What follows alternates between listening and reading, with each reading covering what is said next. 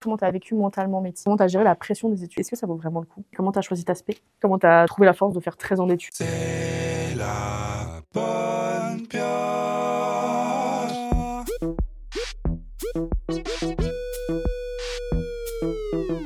Du coup, on est là pour faire un puzzle et pour parler de ton métier et des longues études de médecine que tu as faites. L'idée, c'est que euh, on arrive à poser toutes les questions et à finir le puzzle en même temps. Mais c'est hyper compliqué. C'est même pas par où il faut commencer. Il n'y a pas des modes d'emploi pour les puzzles? Il faut commencer par les angles.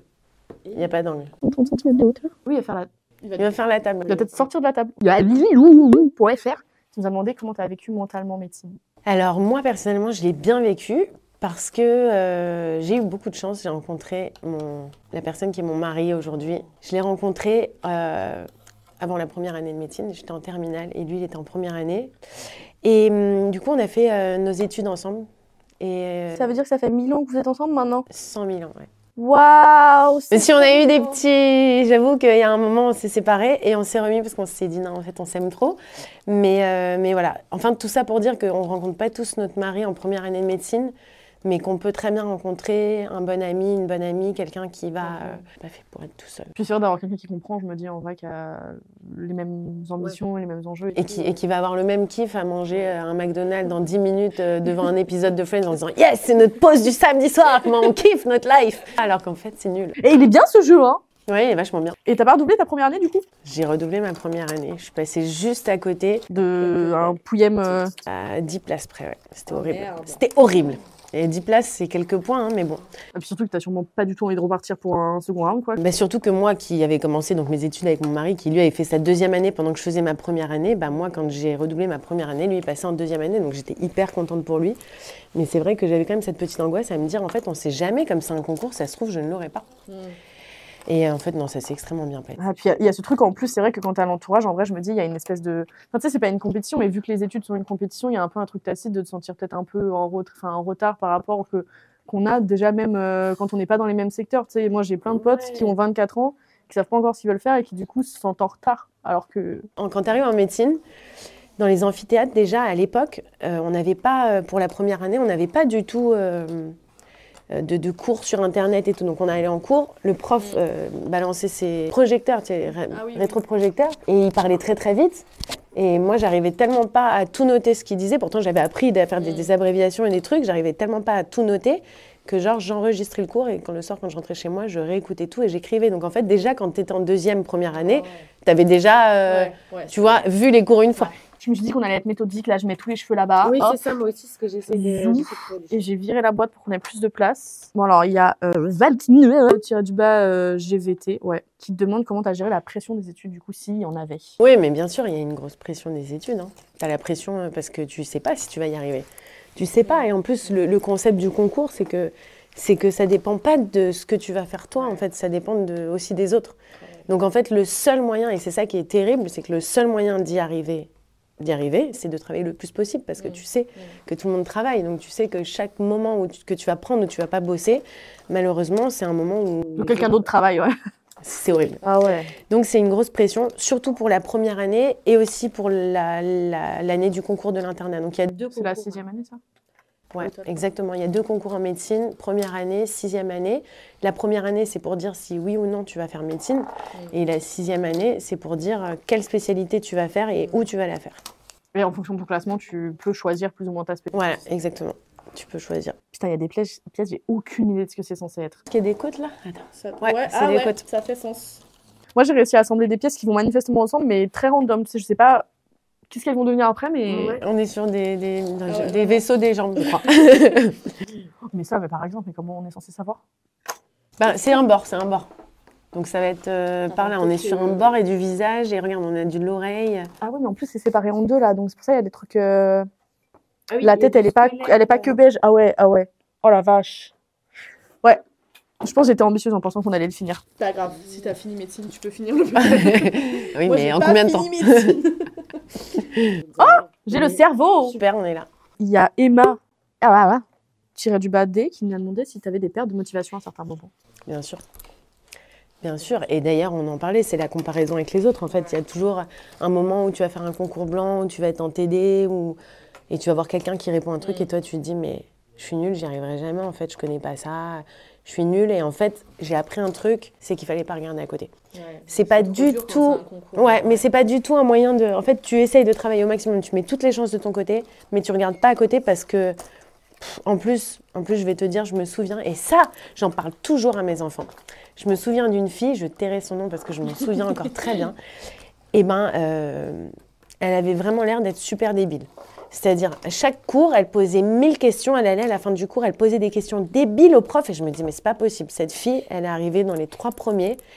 Euh, et en fait, elle a eu trop raison. C'est ce que je dis à mes enfants à chaque fois. Je leur dis, même si vous n'êtes pas sûr, que vous n'avez pas bien compris, il y a un truc, vous n'êtes pas sûr, vous demandez à vos professeurs. Il faut jamais avoir honte de demander. Il faut jamais avoir honte de demander qu'on vous explique, comme si vous étiez débile. Parce qu'il y a un moment où c'est trop tard en fait de demander. On se sent plus de demander, on, on reste avec des, des inacquis. Et à chaque fois, je leur parle de cette fille en leur disant cette fille, elle m'a marqué à vie. Et elle avait raison, c'est elle qui a raison. Vraiment, c'est le fameux euh, Explain to me like I'm five. euh, Exactement. de, de- Mais en vrai, je... souvent, quand tu poses pas la question, c'est plus par peur du jugement, euh, pas du prof. En vrai, souvent, c'est des autres. Ouais, mais en Parce qu'il y a peu de profs assez bêtes pour te dire euh, t'es con ou quoi. T'as vu, on a un œil. Ouais. On a une oreille aussi. euh, Non, la tête, elle avance là. Je commence à reprendre espoir. Je, je suis sur une- un nouveau pic de motivation. On est sur des. Ouais. Bah voilà, ça se passe un peu comme ça en médecine. Il y a une question, moi, que j'ai trouvée euh, archi pertinente que moi, je me pose euh, de l'extérieur et que euh, si tirer du bas art hein, se pose également, c'est est-ce que ça vaut vraiment le coup? Genre, est-ce qu'avec le recul, tu dirais que ça valait le coup de tous les sacrifices que tu as fait? Ça vaut le coup si tu as envie de le faire. Ça vaut le coup si tu as envie de le faire, si tu as une passion, si tu as envie d'aider les gens, si tu es intéressé par les sciences, si c'est un métier qui t'intéresse. C'est la seule motivation euh, qui soit la bonne. Et c'est vrai qu'encore, je ne sais pas. Parce que euh, moi, ce que je dis à mes enfants, tous mes enfants, du coup, ils veulent faire médecine. Parce que toi et ton mari, vous êtes tous les deux. Voilà, euh, veulent soit, lui, il est chirurgien, soit faire radiologue. hein. Donc, ils veulent faire euh, l'un ou l'autre. Ah ouais. Euh, et à chaque fois, je leur dis, je sais pas si je vous conseille de le faire. C'est tellement de, de concessions pour à la fin ne même pas être sûr d'avoir ce que tu veux. Nous, on a eu de la chance. Nous, on a eu de la chance. On a eu notre première année, on a eu en sixième année, on a réussi à avoir ce qu'on voulait. Lui, il, voulait, il a toujours voulu être chirurgien, il l'est. J'ai très rapidement voulu être radiologue et je le suis. Donc on a beaucoup de chance, mais tout le monde n'a pas cette chance malheureusement. Il y a des gens qui se retrouvent enfermés dans des métiers qu'ils n'avaient pas spécialement envie de faire. Surtout des, des études aussi difficiles, je me dis, euh, tu, enfin, c'est trop dur de lâcher l'affaire et de te dire tant pis, euh, je repars sur complètement autre chose, quoi. Ouais. Mm. et on commence à aller quelque part avec la, la tête. Mais je comprends pas parce que j'ai l'impression qu'on a les pièces pour assembler, mais que quand même il manque un, tu vois. Hey Ah. Eh bah, on est content comme une pièce Moi j'aurais bien aimé avoir le modèle. Bah ouais, vraiment, mais. Enfin, c'est ça le modèle, quoi. Mais c'est très. Bah regarde, Ah ouais, c'est vrai qu'il a, il a pas mal de cheveux quand même. hein, Ouais, euh. il a des Ah oui, cheveux. Là, il y a beaucoup de cheveux là. Ok. Ah bah là, il y a une grosse Et là, marron. regarde, là, on doit être sur ce côté-là. Oh waouh Ah non, pas du tout. Oui. Bah si, si, oui Excellente question, c'est comment tu as choisi ta spé? Ça, ça se fait plus pendant le cursus. C'est-à-dire que moi, j'ai commencé mes études de médecine et je savais que je voulais devenir médecin. Mm. Euh, mais je savais pas trop ce que j'allais faire en médecine. Et euh, en fait, donc tu fais d'abord ton tronc commun qui dure, euh, qui dure 5 ans. Donc tu as ta première année, ensuite tu fais 4 années. Et la sixième année, tu as ton concours de l'internat pour savoir quelle spécialité tu vas faire. Mais à, partir de la troisième année, en fait, tu commences les stages hospitaliers. Et très vite, tu commences, dès ta première année de, de pratique, tu commences des stages où tu vas faire soit de la chirurgie, soit de la médecine. Donc, dans cette première année, je crois que tu as à peu près quatre stages. Tu en fais deux en médecine, deux en chirurgie. Donc, très vite, tu sais un petit peu où tu vas t'orienter. Moi, la chirurgie, c'est un truc qui m'intéressait. enfin, C'est-à-dire que j'ai- travaillé avec des équipes qui étaient géniales, des gens qui étaient adorables, mais c'est un truc qui me plaisait pas. Je- tout de suite, j'ai compris que j'étais beaucoup plus euh, cérébrale, j'avais plus envie de réfléchir que de faire des trucs avec mes doigts. Et, euh, et voilà, donc là déjà je me suis orientée en médecine et après, euh, Parce qu'il y a vraiment ces, ces deux. Moi, j'aurais pensé qu'il y avait plus de possibilités. Il y a vraiment un regroupement euh, chirurgie. non non après après tu, tu dire qu'en chirurgie tu peux faire, Premier, euh, tu, tu, comment, tu choisis des stages en chirurgie mais tu peux faire, euh, par exemple moi la première année je crois que j'avais fait chirurgie euh, ORL et chirurgie orthopédique, je sais plus, enfin tu vois, tu choisis deux sortes de chirurgie, tu fais des stages qui sont divers et variés. Mm. Euh, mais tu es obligé de passer par un certain nombre de stages en chirurgie, un certain nombre de stages en médecine. Et donc en fait ça, ça te permet quand même déjà d'aiguiller un petit peu, de, de t'aiguiller un petit peu sur ce que tes, tes affinités, quoi, ce que t'aimes, ce que t'aimes pas. Après forcément ça dépend aussi des endroits où tu tombes, des gens Ouais. avec qui tu tombes, Ouais, hein, c'est comme dans tout. hein. Ouais. Puis finalement j'ai commencé à adorer la radiologie parce que euh, c'est un- ça me plaisait de voir l'intérieur euh, des gens là un peu comme ça. ah il y a encore des cheveux ici? Ah mais non mais en fait je pense que tu as raison, le cerveau se pose par-dessus. Ouais, mais du coup, je sais pas si tu. Parce que tu vois, genre là, il y a rien. Donc je sais pas s'il y a rien en dessous. Non parce Et que regarde il y a des petites euh, pièces là. On en a déjà un peu parlé en vrai, mais euh, cette question elle est quand même vachement revenue sur les études longues et c'est normal. D'ailleurs, quelqu'un qui a un arrobas très drôle l'a demandé, c'est l'arrobas c'est euh, Et elle a demandé comment t'as trouvé la force de faire 13 ans d'études et comment tu tiens le rythme et tout quoi. Euh, alors, non, mais quand on dit 13 ans d'études, euh, c'est pas, c'est pas 13 ans d'études où tu es que dans une bibliothèque. Pro- La première année, tu es tout le temps soit en cours, soit à la bibliothèque ou chez toi en train de travailler. Ensuite, à partir de la deuxième année, tu fais d'autres choses. C'est-à-dire qu'en fait, euh, euh, tu, tu commences un peu des stages euh, hospitaliers. euh, là, tu commences des stages où tu es vraiment juste stagiaire, quoi. tu es juste là pour regarder. Mais donc, tu fais un peu des stages hospitaliers. Donc, déjà, tu, tu arrives un peu sur le terrain. Mm. Tu vois des cas, tu vois des gens. Tu apprends des choses. Moi, à côté de ça, je faisais pas mal de, de jobs aussi pour euh, essayer de, de un peu financer euh, tout ça. T'es arrivé à accumuler, à avoir des jobs À partir de euh, la deuxième année, ouais, deuxième et troisième année, j'ai pas mal bossé euh, à côté. Je faisais, euh, je faisais des trucs d'hôtesse, du babysitting. euh, Je faisais des cours de soutien aux premières années euh, dans une conférence. Il faut, tu es un peu obligé. Hein. Bah ouais. Et alors, heureusement, la première année, c'est un concours, donc personne ne s'aide trop, mais à partir de la deuxième année, il y a beaucoup, beaucoup d'entraide entre les, entre les étudiants.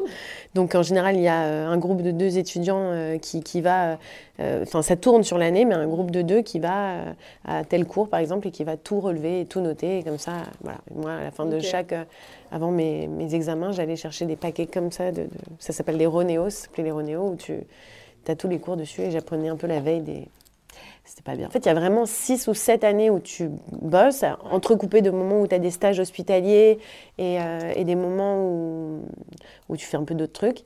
Et puis après, quand tu as passé ton concours de l'internat, là, tu commences ton internat. Donc, tu es toujours en formation puisque tu es interne. Mais là, déjà, tu as un statut. C'est-à-dire que tu, tu sers un peu à quelque chose, même si tu es, quand même en train d'apprendre.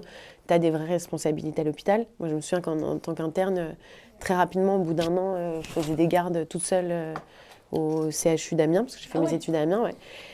Euh, et donc, euh, t'as- il se passe des trucs, quoi. Tu vois, il y a de l'adrénaline, euh, même si c'est pas, c'est pas toujours hyper, hyper positif, mais t'apprends. Et, euh, et puis, il y a un grand truc qui change, c'est qu'à partir de, de la septième année, donc tu commences à gagner ta vie. Je crois que ça commence à 1005, mais Ah tu oui, vois, tu t'en sors, en fait, à Ouais, 1005. oui, euh, euh. t'es, voilà, t'es, t'es, t'es bien, quoi. T'es, euh, Ouais, t'as pas forcément besoin de faire un job alimentaire à côté, quoi. Tu peux vraiment. non, non, tu fais plus, tu fais plus de job alimentaire. D'ailleurs, tu passes quand même beaucoup de temps à l'hôpital hein, quand tu es interne, donc euh, tu fais plus de job alimentaire. C'est vraiment devenu euh, ton truc. Tu peux faire des petites aides opératoires, des petits trucs comme ça. Flûte J'ai cru que j'allais quelque part. J'ai réussi à mettre quelques pièces là, comme tu peux voir, on a une- un demi-visage, mais il y a toujours cette pièce-là qui nous manque. hein. Le nez, vraiment, enfin le haut du nez, et un, et un bout d'œil aussi. Donc il y a du blanc, du beige, du blanc. Ouais. Non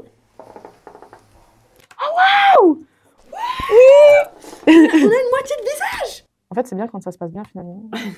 Je pense que j'ai jamais eu la patience d'arriver jusqu'au moment où. on, on est content parce que ça se passe bien, mais qu'on a galéré avant. T'as des, des amis à toi qui ont fait médecine et qui ont pas eu ce qu'ils voulaient en sixième année et qui ont quand même fait carrière dans le médical, mais un peu à, à reculons. Franchement, aujourd'hui, c'est dur de dire parce que ça s'avoue pas, tu vois.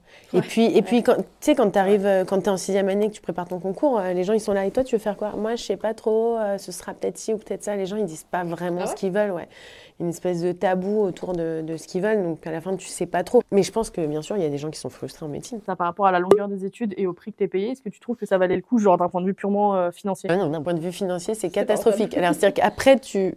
Après, il y a certaines spécialités qui permettent de bien, euh, gagner ta vie, mais déjà, c'est pas toutes, c'est pas sûr. Donc, la médecine, c'est vraiment clairement pas un truc qu'on fait pour l'argent. Mais vraiment, déjà, si tu le fais pour l'argent et que t'es pas un minimum passionné, tu n'arriveras pas. Mais surtout, tu galères. Moi, je te dis, ma deuxième, deuxième et troisième année, j'ai galéré. J'ai fait tous les boulots qui existaient euh, pour pouvoir euh, gagner un peu d'argent. Tu vois, t'es limite dégradant, quoi. Genre, t'es en train de faire tes études, t'es en train de, de galérer comme un chien et tu fais des trucs à côté qui n'ont aucun rapport. Et tu fais. et moi, je faisais des trucs d'hôtesse où je leur faisais croire que je faisais 1m70 alors que je faisais 1m65. J'arrivais avec des talons comme ça et tout. Elle me disait, mais vous n'êtes pas assez grande. Mais je, disais, je suis pas assez grande, mais je fais. Toi, t'es pas assez grande Mais je, je suis Alors sympa. Et du coup, à partir de la septième année, t'as dit que tu commences à gagner correctement et ça, ça évolue comment du coup? Ça évolue, franchement, je me souviens pas exactement, mais tu, euh, disons que tu as une petite augmentation, on va dire, de 250 par an, un truc comme ça. Donc quand tu termines ton internat, c'est 5 ans et après il y a 2 ans de clinique. Tu as des stages où tu vas faire des gardes, et les gardes, c'est bien, ça peut être plus ou moins bien payé.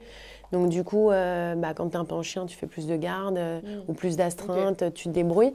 Et surtout, à partir d'un certain nombre d'années, euh, je crois que c'était à partir du cinquième semestre, donc ça fait deux ans et demi d'internat, tu peux commencer à remplacer, à faire des remplacements dans les cabinets de radiologie. Donc là, là tu commences à, à souffler. Et du coup, là, ça fait combien de temps que tu es radiologue? Moi, je compte à partir du moment où j'ai été thésée. J'ai été thésée en 2015. Tu, tu prêtes serment.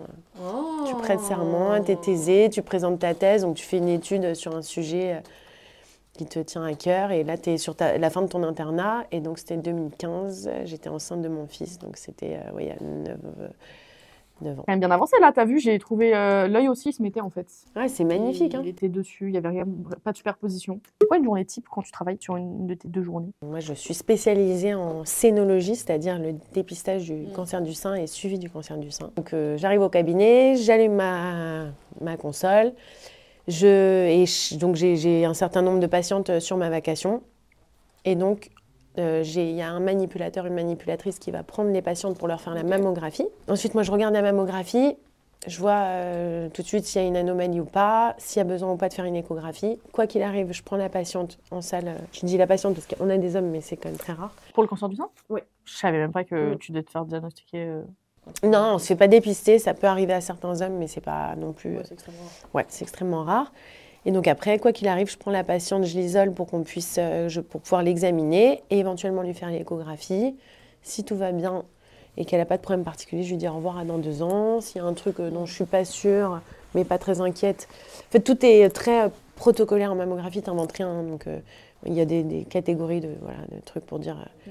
a un truc je suis pas sûre, mais je suis pas très inquiète, je lui dis on se revoit dans quatre ou six mois. Et a un truc qui m'inquiète beaucoup, euh, ben, je lui dis qu'on va lui faire une biopsie et j'essaye de lui dire les mots euh, adaptés. euh, Ça, on en a, tu nous en avais parlé un petit peu, ça c'est particulier, le fait que tu n'es pas du tout formé à la gestion d'un humain euh, d'un point de vue émotionnel en Mm. médecine, alors que tu parfois tu annonces des trucs euh, compliqués quand même. Mm. Euh, et c'est vrai que ça, c'est un... Enfin, je pense que tout le monde s'identifie à ce problème-là, tout le monde a eu une fois un médecin qui a eu pas le tact qu'il fallait dans des situations où tu es vulnérable en plus, euh, souvent quand même quand tu vas voir un professionnel de la santé. Et, euh, et est-ce que ça, tu as eu des, des moments quand tu étais même sur le terrain? Euh, où on t'a formé un peu à ça ou je sais pas des Quand tu prépares ton concours de l'internat, tu, grosso modo, c'est des cas cliniques que tu as, donc tu es sur papier, hein, euh, sur papier ou sur pad, hein, maintenant, je, mais, euh, et, on te, et donc on te présente des cas cliniques. Et il y avait une, une des réponses qu'il fallait souvent mettre, par exemple, si c'était un cancer, si c'était une maladie grave, soutien psychologique. Mais si tu veux, soutien psychologique, c'est genre une phrase que tu mets, quoi. Genre, tu n'as pas du tout de matière qui s'appelle euh, soutien psychologique ou empathie ou compassion, tu vois. Mais par contre, quand tu vas euh, prêter serment, euh, ton, serment d'Hippocrate, il est bien dit que tu vas être empathique et tu vas avoir de la compassion pour tes patients. Donc finalement, c'est un truc qui ne s'apprend pas pendant les études, mais que tu apprends sur le terrain parce que, parce qu'en fait, souvent, tu, tu vas voir les erreurs que les autres font. Et moi, perso, j'ai vu des trucs, euh, parfois, tu arrives dans des services qui sont juste incroyables, ils ont des niveaux qui sont super élevés, ils s'occupent de patients, euh, ils sauvent les patients, hein, clairement, donc vaut mieux euh, qu'on s'occupe, que ces personnes-là soient médecins que pas, mais avec une façon qui est juste, genre, parfois inhumaine. Puis aussi parce que, bah, ça je te l'avais dit, mais moi j'ai perdu ma mère d'un cancer, donc j'ai vécu le côté patient. Et je sais à quel point, quand tu es patient, tu à l'affût du moindre mot, du moindre geste, du moindre truc qui va te donner euh, peut-être une petite lueur d'espoir et tout. Mais en fait, au final, ce qui est important, c'est d'avoir de l'espoir. Parce que que tu meurs demain, euh, en le sachant ou sans le savoir, je veux dire, vaut mieux, euh, vaut mieux ne pas le savoir. Enfin, c'est pas vaut mieux pas le savoir, il vaut mieux savoir quand la situation est critique, mais, mais ça fait du bien d'entendre des mots réconfortants, des trucs et tout. Moi, c'est ce que j'essaye toujours de faire avec mes patientes. Il y a des patientes qui arrivent, heureusement, il y en a beaucoup qu'on qu'on peut sauver, qu'on peut qu'on diagnostique très tôt, pour qui on sait que ça va être juste un mauvais souvenir très rapidement. Il y en a, on sait que ça va être catastrophique, mais il y a des mots, il y a juste quelques trucs à dire, et franchement, c'est pas grand-chose. Et, et même une patiente qui vient, à qui on dépiste un cancer, quand on sait que c'est pas grand-chose, on lui dit, on lui dit, euh, voilà, c'est une galère, aujourd'hui c'est une galère, mais dans un an, euh, vous allez y repenser, ce sera derrière vous, euh, ça, ça sera une force pour vous. euh, et, et je trouve que c'est juste quelques mots et tout. Donc c'est un truc qui s'apprend sur le terrain et ça dépend aussi des gens. Mais t'as pas, enfin, pas l'impression qu'il y a certains médecins qui le font pas justement parce qu'ils veulent pas, euh, s'engager à, enfin justement pas jouer ce, côté rassurant en se disant, enfin on sait jamais, tu vois. Je sais pas. euh, Oui, non, mais je vois bien que tout le monde n'est pas comme ça. Après, clairement, on n'a pas forcément le temps. Euh, on n'a pas forcément le temps. Tu vois, par exemple, moi, il y a des vacations, j'aurai beaucoup de patientes et j'aurai pas beaucoup de temps. Mais ce qui est sûr, c'est que je préfère prendre du temps pour les gens qui en ont besoin. Et d'ailleurs, après, quand j'ai une patiente qui vient euh, tu vois, quand j'ai pris du temps avec quelqu'un et tout, souvent, bah, la patiente, tous les patients d'après vont un peu grogner en me disant Ah, vous avez du retard et tout. Et souvent, je leur réponds Je prends du temps avec les gens qui en ont besoin et que vous avez de la chance, vous n'avez pas spécialement besoin que j'en prenne avec vous. Et là, en général, elles me disent Merci. Si tu passes que 10 minutes ici, c'est bon signe, d'accord Mais j'ai dû faire des conneries hein, moi-même, hein, tu sais. euh, Bah, j'ai dû, euh, j'ai dû faire des conneries. Je, je me souviens qu'une fois, quand j'étais euh, chef de clinique, je crois, j'ai une, euh, j'avais reçu une patiente et tout qui avait rien. Et puis euh, à la sortie, euh, genre l'après-midi, je reçois un mail de sa gynéco qui me dit Excusez-moi, euh, Madame Intel me dit qu'elle a un nodule, je sais pas quoi et tout. Et je, je reprends le dossier de la patiente, je vois qu'elle a rien et tout, je comprends pas. Et en fait, je me souviens que j'étais avec une interne à ce moment-là et que j'étais en train de lui montrer donc. Et je lui avais dit, elle a un lobule graisseux. Un lobule graisseux, c'est juste rien en fait, mais c'est vrai, je me suis rendu compte a posteriori que c'était fou d'avoir dit ça devant la patiente sans même lui expliquer. Et en lui disant, c'est bon, vous avez rien, au revoir. Et elle, elle a juste entendu, elle a j'ai un lobule graisseux, elle a dû dire quoi ouais, ouais. Vraiment, là, j'ai l'impression que on- le dessous de la mâchoire, je vais jamais trouver la pièce. Tu vois, j'ai bien ausculté. Ouais. Mais euh, des trucs blancs et rouges. Encore Du blanc, du rouge, du, du beige. Il y a C euh, tiré du bas HLO qui veut savoir comment on différencie les douleurs euh, sans danger et celles qui peuvent euh, être annonciatrices d'un vrai problème. De toute façon, globalement, le moindre doute, il vaut mieux aller voir son gynécologue ou euh, un radiologue, mais en tout cas, il vaut mieux pas essayer de lever les doutes tout seul. Ni avec Doctissimo. Voilà, ni avec Doctissimo, alors qu'il va pas du tout lever les doutes. Vous allez finir avec une- un cas catastrophique. Les douleurs, c'est pas inquiétant en, Ok. en scénologie. Mais ça, en général, on le dit à la fin quand on a vu que la patiente n'avait rien, parce que malheureusement, il y a des patients qui ont des cancers qui sont douloureux et qui sentent le cancer grâce à une douleur, mais c'est rare. En général, les douleurs, c'est pas grand-chose. Voilà. Mais ce qui doit vraiment alarmer, en général, c'est une boule qui a poussé dans le sein, même si c'est pas forcément grave, mais en tout cas, ça, ça doit vraiment pousser à consulter. Euh, le mamelon qui s'est modifié, euh, qui est devenu rouge, qui gratte, qui s'est rétracté. Parce que normalement, effectivement, c'est, c'est- enfin, c'est- le gynéco fait un, un palpé, du coup, c'est ça? Oui. Systématiquement, normalement? Est-ce qu'il y a un âge? Parce que pour certains trucs, euh, chez le gynéco, pour le frottis, il y a un âge? Bah, le palpé, il n'y a pas vraiment d'âge, mais en fait, normalement, à partir de 20-25 ans, on commence à le faire, même si on sait qu'un cancer du sein à 20 ans, c'est quand même extrêmement rare. Et euh, une, une question euh, qui, à laquelle j'aurais jamais répondu avec mes compétences médicales très limitées, qui se limite à peine à ce puzzle, euh, c'est est-ce que les cancers du sein, il y a un caractère génétique Ça peut rentrer dans les facteurs de risque, c'est-à-dire euh, toutes les femmes sont sujettes à faire un cancer du sein, malheureusement. Une femme sur huit dans sa vie aura un cancer du sein, donc ce qui est énorme. Mais on sait qu'il y a des il peut y avoir des prédispositions génétiques. Il y a des familles dans lesquelles il peut y avoir une mutation génétique qui fait qu'elles vont avoir un risque beaucoup plus élevé que la population lambda à faire un cancer du sein. Par exemple, Angelina Jolie, elle a eu euh, une ablation des seins préventive parce qu'elle était porteuse de la mutation et que cette mutation euh, lui, lui donne un risque de développer un cancer du sein, mais énorme. Enfin, Il y a des- certaines mutations, ça va être 60% avant 60 ans. Donc là, tu es là, bah, ok, je préfère retirer mes seins en fait. Surtout que maintenant, on fait des très belles reconstructions. Et bah, tu avais quasiment répondu à la dernière question de Tiffany Aoua, qui est comment tu gères quand tu dois annoncer une maladie, du coup? Comme je suis radiologue et que je vois les patients au moment du dépistage, quand je vois un truc qui est vraiment pas beau, euh, je dis donc il y a quelque chose qui n'est pas normal, il va falloir qu'on fasse une biopsie. Il faut savoir qu'en mammographie, la réponse on l'a uniquement sur la biopsie. Ah oui, ok, donc toi, t'es pas sûr, tu sais juste qu'il y a quelque chose qui est pas normal. Après, on va pas se mentir, on est en général sûr, c'est-à-dire que tu as une marge d'erreur, tu as des lésions, tu, tu sais la marge d'erreur que tu as. Tu sais que tu as des lésions où tu n'es pas très inquiet parce que le risque est faible et tu as des lésions où tu es sûr à 99,999%. Mais en général, j'ai appris à... hum, Il y a des patients qui ont besoin d'avoir les informations petit à petit. Il y en a qui ont besoin de tout savoir dès le début. Donc en général, je reste très attentive à ce moment-là, à ce que la personne veut entendre ou veut pas entendre. Tu dis, il y a quelque chose qui m'inquiète pas, mais je voudrais le biopsier. Il y a un truc qui t'inquiète, tu dis, il y a quelque chose qui n'est pas normal ou qui est apparu, je souhaiterais le biopsier. Là, tu regardes la patiente. Patiente, tout, tout de suite, elle va te dire. Tu vois tout de suite, tu as celles qui sont évitantes qui vont dire, ok, d'accord, euh, comment ça se passe la biopsie Euh, Tu vois, elles vont te parler de la biopsie, donc toi, tu es là, ok, la biopsie se passe sous anesthésie locale, blablabla. Tu as compris qu'elle voulait pas parler ça, donc tu parles de la biopsie. Et euh, si, si tu vois que la patiente est dans le déni, tu vas dire faites-la quand même rapidement, c'est important d'avoir une réponse rapide, de ne pas traîner.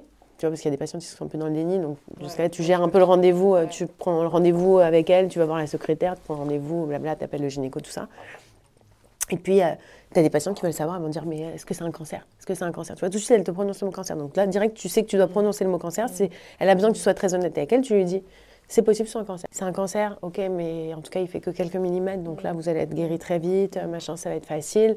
C'est un cancer, mais il n'y a pas de ganglion atteint a priori, donc c'est quand même une bonne nouvelle. Et les- en mammographie, les patientes, tu les vois, elles repartent chez elles en fait. Ouais. Même si elles ont la biopsie demain, elles vont quand même passer une soirée chez elles. C'est une nana qui vit seule et tout, tu sais pas comment elle peut encaisser le truc. Puis en plus, il y a un truc qu'on entend On beaucoup, va je sais pas si c'est si c'est vrai ou s'il y a des études dessus, mais sur le fait que quand un, euh, un patient malade a envie de se battre, qu'il a de l'espoir, il a vraiment plus de chances Ouais. pour le coup de guérir de la maladie. Mm. Écoute, euh, on a surestimé nos, nos...